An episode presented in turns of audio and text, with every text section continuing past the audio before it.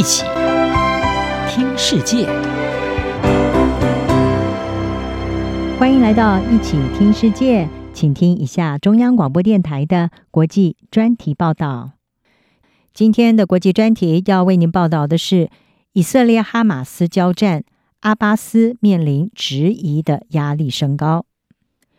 以色列在十月初受到巴勒斯坦伊斯兰运动组织哈马斯空前的突袭之后，誓言要歼灭这个组织。加萨地区自此就被以色列以优势的火力、不间断的空袭以及炮轰，可以说是满目疮痍。而在以色列军队的重兵围困之下，加萨居民面临到被断水断电、食品不足的人道危机加深，也引发阿拉伯世界的广泛同情和声援。而在另外一边的巴勒斯坦领土约旦河西岸，也爆发声援加萨巴勒斯坦同胞的示威。示威的巴勒斯坦人指责代表西岸当局的巴勒斯坦自治政府没有支持在加萨的同胞。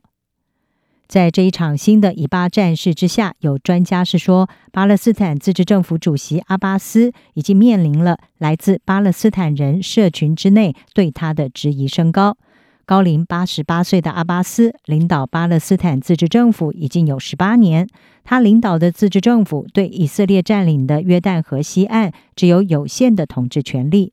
加萨走廊则是全部由哈马斯控制。法新社方面是报道，在世界外交舞台上，阿巴斯坚守着一九九三年奥斯陆协议当中到现在都无法实现的承诺。奥斯陆协议催生了巴勒斯坦自治政府，而这本来应该是成为迈向独立巴勒斯坦国的第一步。但是，巴勒斯坦的建国谈判十多年来一直是处于停滞状态。批评的声音指出，阿巴斯对以色列屯垦区的迅速扩张，还有对约旦河西岸以及东耶路撒冷的军事控制无能为力。而这两个地区自一九六七年以来一直被以色列占领，使得本来应该是连续在一起的巴勒斯坦领土变得支离破碎。早在这一次以色列和哈马斯的血腥冲突之前，以色列屯垦者针对巴勒斯坦平民的暴力行为，还有以色列军队和巴勒斯坦武装团体之间的冲突，在过去一年来急剧的升高。尤其是自从去年的十二月，以色列史上最右翼的联合政府在总理尼坦雅胡的领导之下成立，在这之后，情况就变得更加恶化。设于约旦河西岸雷马拉的智库比桑研究与发展中心的主任阿布迪他说：“阿巴斯把赌注压在国际社会上，认为这可以迫使以色列从占领的领土上撤军，从而让巴勒斯坦人建立一个国家。”阿布迪说：“但是呢，国际社会已经表明对巴勒斯坦人的流血苦难并不关心，因此引发了广大民众的愤怒。”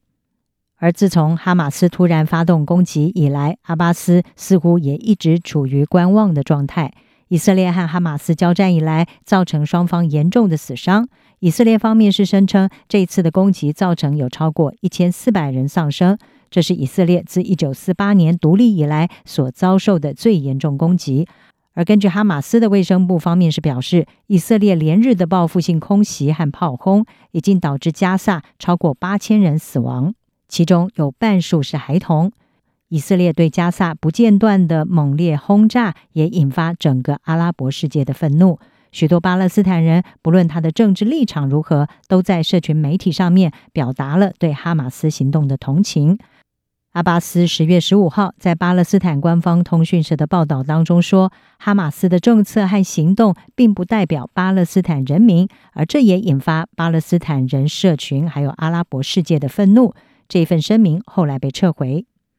即使在以色列和哈马斯最新爆发的战争之前呢，阿巴斯就非常的不受欢迎，而对和平谈判的支持也在减弱。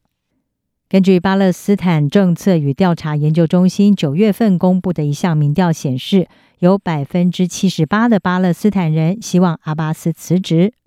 这项民调，并且显示有百分之五十八的受访者表示，他们支持透过武装斗争来结束以色列的占领，而百分之二十的人支持透过谈判解决问题，百分之二十四支持和平抵抗。